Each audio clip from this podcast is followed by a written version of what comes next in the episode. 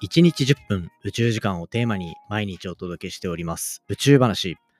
今回は日本政府が掲げた今後10年間で日本の宇宙開発はこうやっていくぞっていうような指針ですね。こちらをお話ししておきたいと思います。ニュースとかでも結構見たことあるんじゃないでしょうか。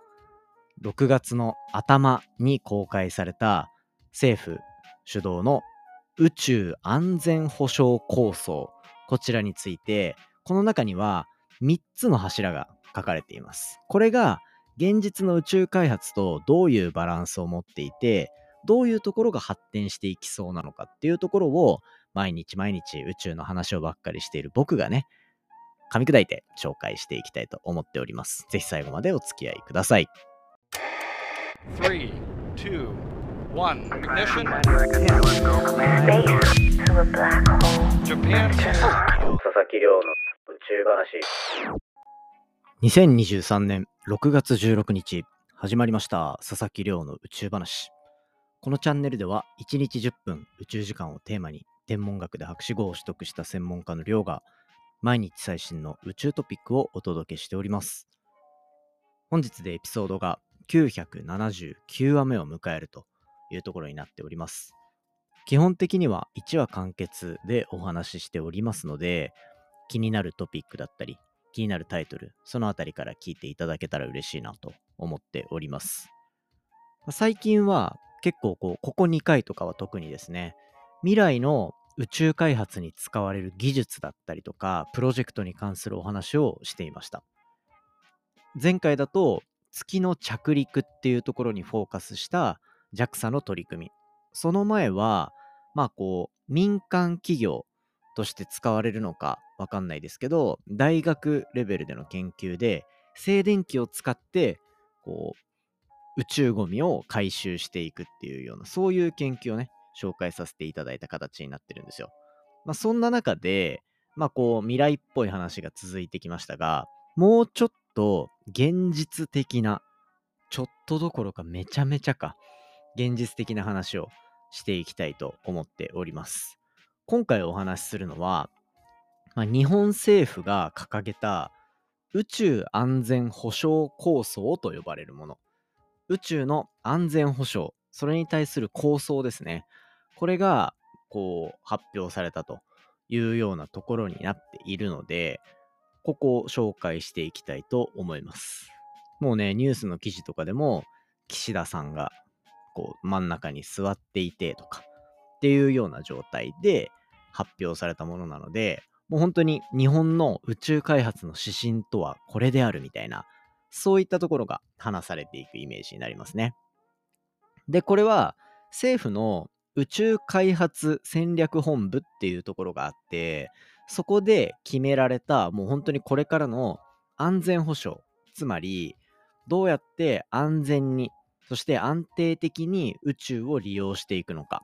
まあ、宇宙を中心とする僕たちの実生活もそうですね。そのあたりがどういうふうな指針によって回っていくのかっていう日本の方針。これを書き留めたもの。これが宇宙安全保障構想ですね。なんか言いづらいですね。漢字も1、2、3、4、5、6、7、8すごい。ね、なかなかこんなに漢字並べるときないなと思っていて、ちょっとこちらお話ししていこうかなというふうに思っております。でですね、今回これお話しするこの宇宙安全保障構想については、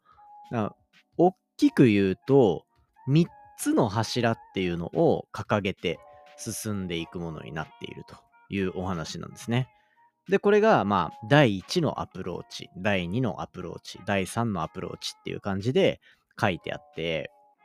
それぞれ結構、うん、なんて言うんでしょう、興味深い内容がよく書いてあるんですよね。それに加えて、なんか実際の、こうなんか文字で書かれてたらよくわかんないけど、実際のこういう部分って、ここに当てはまるんだろうな、みたいなところが見えるのも面白いんですよ。第1のアプローチっていうのが、安全保障のための宇宙システム利用の抜本的拡大。もうね、なんか政府の文言っぽいですよね。で、第2のアプローチが宇宙空間の安全かつ安定的な利用の確保。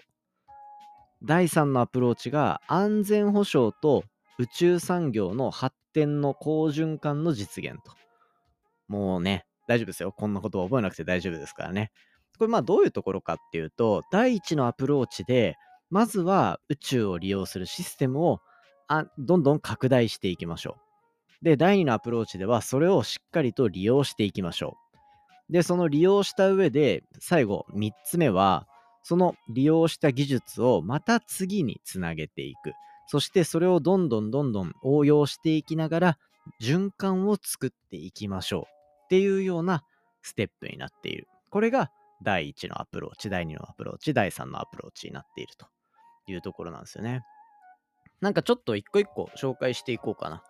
で、これなんで、そういえば、そうだ、なんで紹介しようと思ったかっていうところで言うと、まあやっぱ宇宙開発やってる人にとっては結構こう、自分たちの身の振り方が変わってくるような、まあそのぐらい重要な指針の発表であるっていうところだったりもそうだし、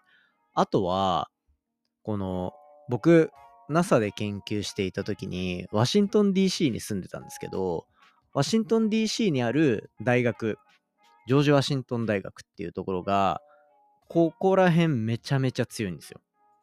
宇宙安全保障っていうところでね。で、それで実際に友達になった人も何人かいて、そこにこう留学してきてるような形で。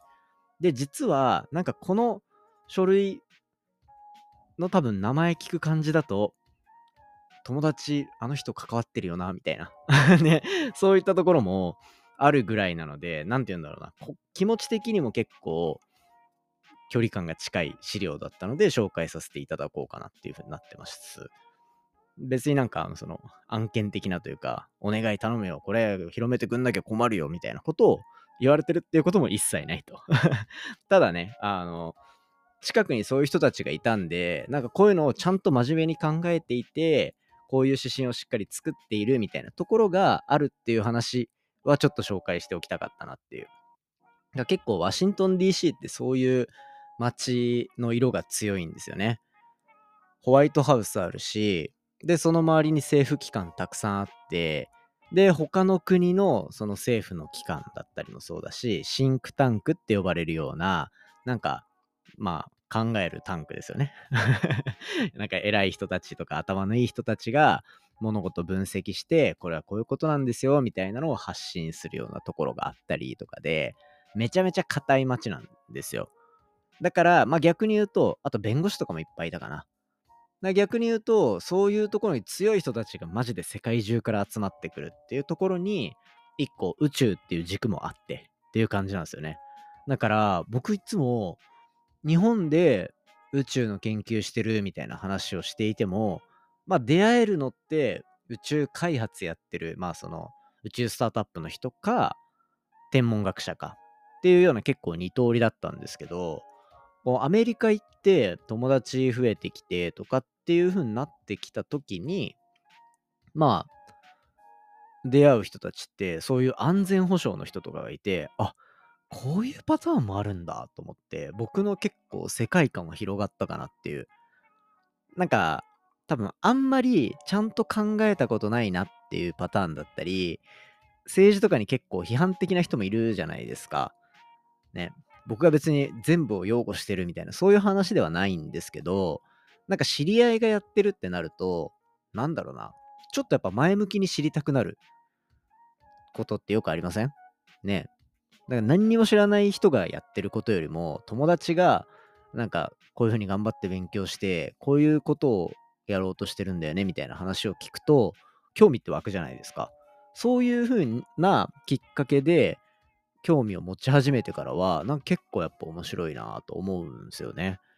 っていうところで、まあ、少しでもそういった部分が伝われば、まあ嬉しいなというところを思いながらちょちょっと今日は話していこうかなと思います。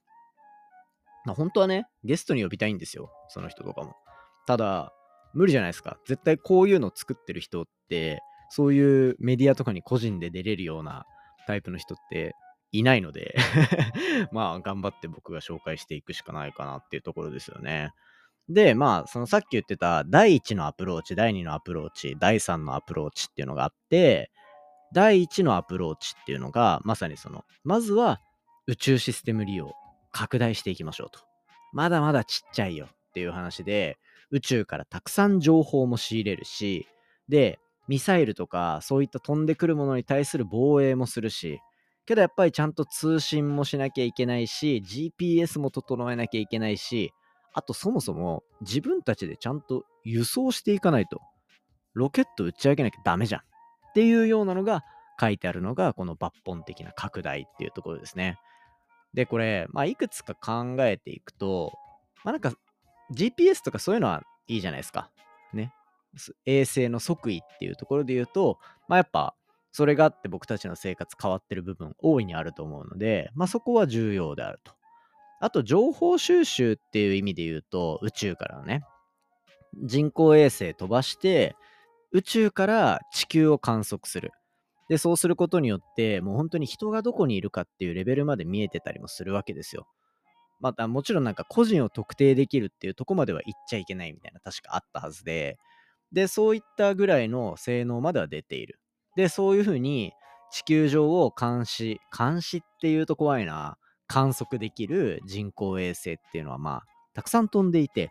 その画像を使って、例えば農業とかにも役割当てられるし、それこそこう、日本ってめっちゃ周り、海に囲まれてたりするから、船舶に対する情報を与えられたりもするし、とか、災害を宇宙から見るとかっていうのもできるし。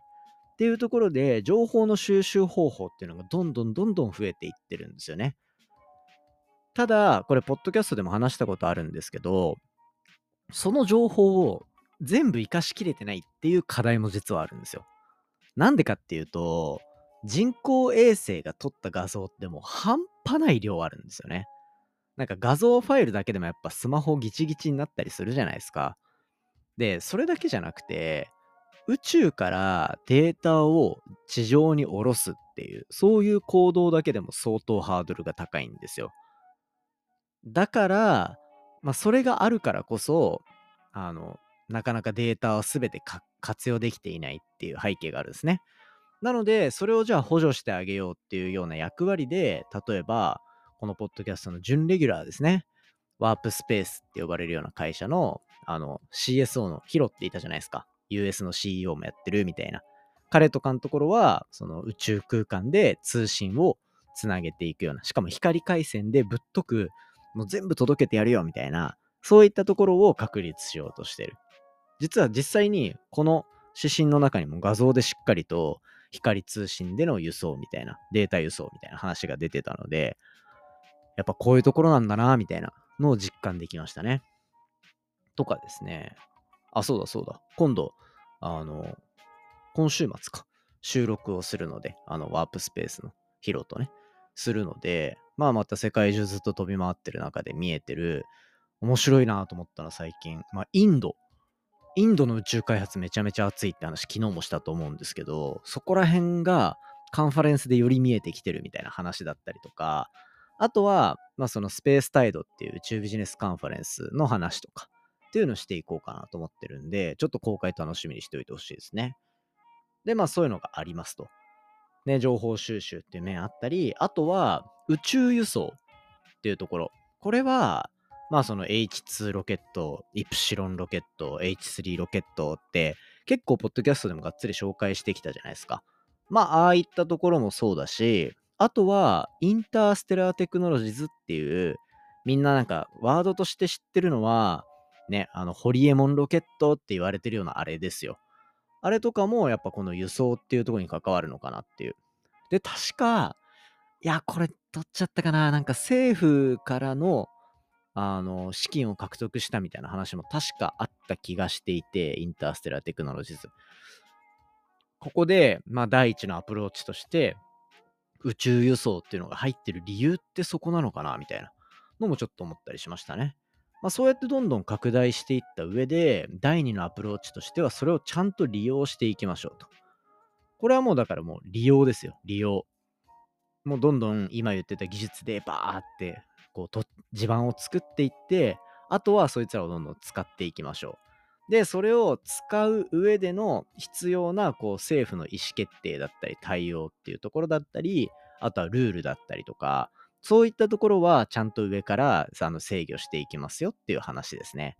あとは、まあ、ここに加えて、その運用していく上で、まあ、重要なとこで言うと、あの、まあ、例えば人工衛星を安心安全に運用するためには、昨日のポッドキャストで話したみたいな、スペースデブリっていうところ、宇宙のゴミですね。これをちゃんと把握していく必要があるっていうところだったりとか、あとはそもそも各国の動きっていうところをちゃんと把握しておかなきゃいけないっていうところで、例えばこの指針に書かれているのは、その宇宙のものの状況、デブリとかを把握する SSA、スペースシチュエーショナルアウェアネスっていうところだったりとか、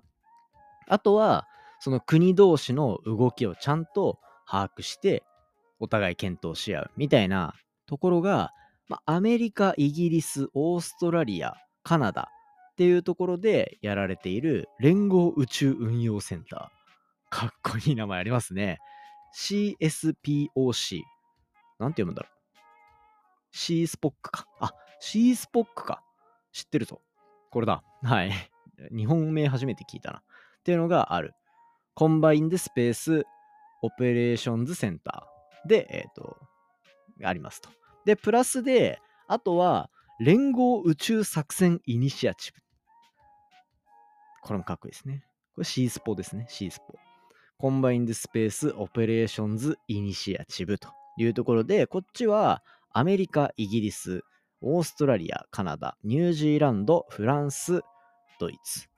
というところですね。まあ、こういったところが入っている。っていうところに対して日本もちゃんと参加を目指していくっていうところをしながら、なんかこう、国際的に動いていく宇宙開発の波にもしっかり乗っていきましょうというところですね。お、あとこれ、ね、最後一行申し訳程度にちゃんと書いてありますよ。宇宙天気。宇宙天気入ってんだ、ここにっていう。えー、どうなんだろう。ここに入ってるってことはやっぱ政府としても持っていきたいし、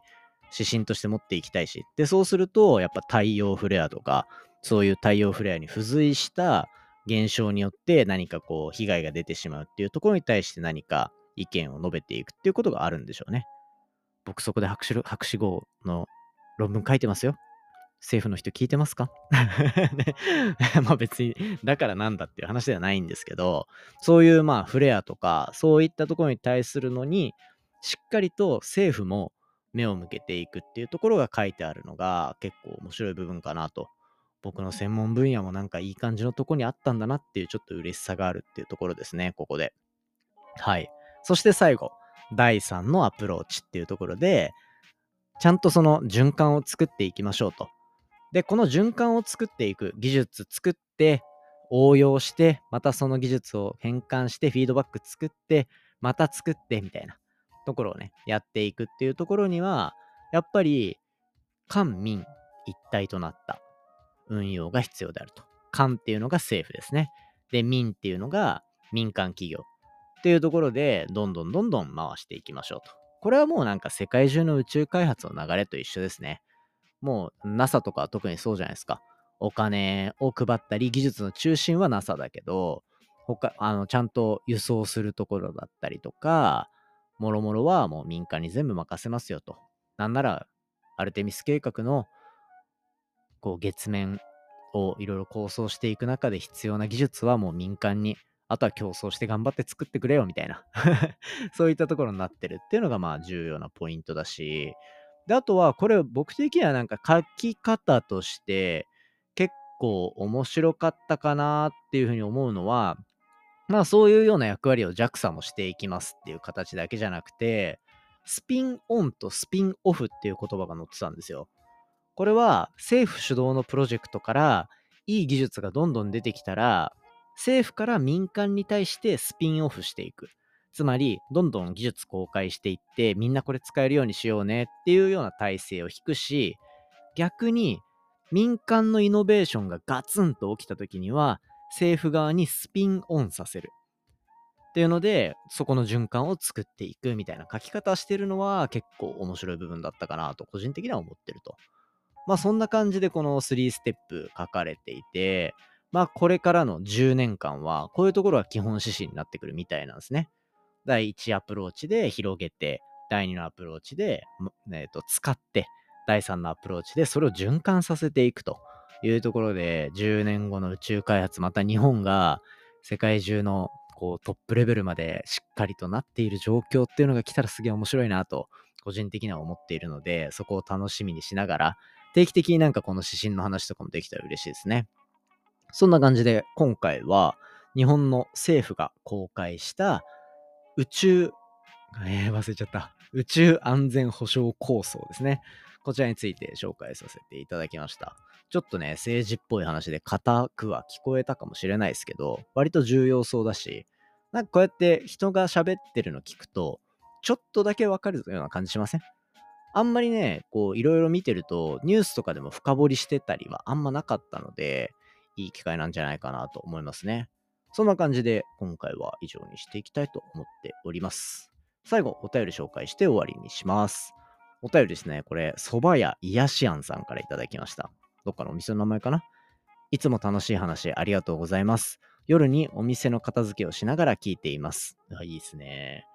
聞き始めるきっかけは Spotify を使い始めた時で947話から聞いています。お、じゃあ比較的最近ですね。昔から宇宙に興味があり、以下の話が聞けると嬉しいです。宇宙の始まりについて、多元宇宙論について、地球の未来について。ありがとうございます。いいですね。宇宙の始まりについては最近話した気がするな。それこそ976話とか975話とかもそうだし、うん、なんか結構ファーストスターとかビッグバンとか、なんかそういったところ調べてくれたら出るんじゃないかなと思いますね。宇宙話の中でも。で、これあと多元宇宙論。これ昨日もお便りで紹介しました。やっぱこれ人気なんだなと思って、明日、あの僕がちゃんと頭の中の整理ができてったら紹介していこうかなと 思っておりますので、楽しみにしておいてください。そんな感じでですね、まあ皆さんからのお便り募集していきながら、一緒に宇宙話盛り上げていければと思っております。楽しみにしていてください。今回の話も面白いなと思ったら、お手元の Spotify アプリでフォロー、フォローボタンの下にある星マーク、こちらからレビューいただけたら嬉しいです。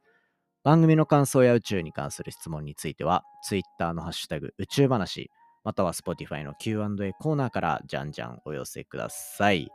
それではまた明日お会いしましょう。明日は宇宙が何次元なのか、そんなお話ししていきたいと思っております。それではまた。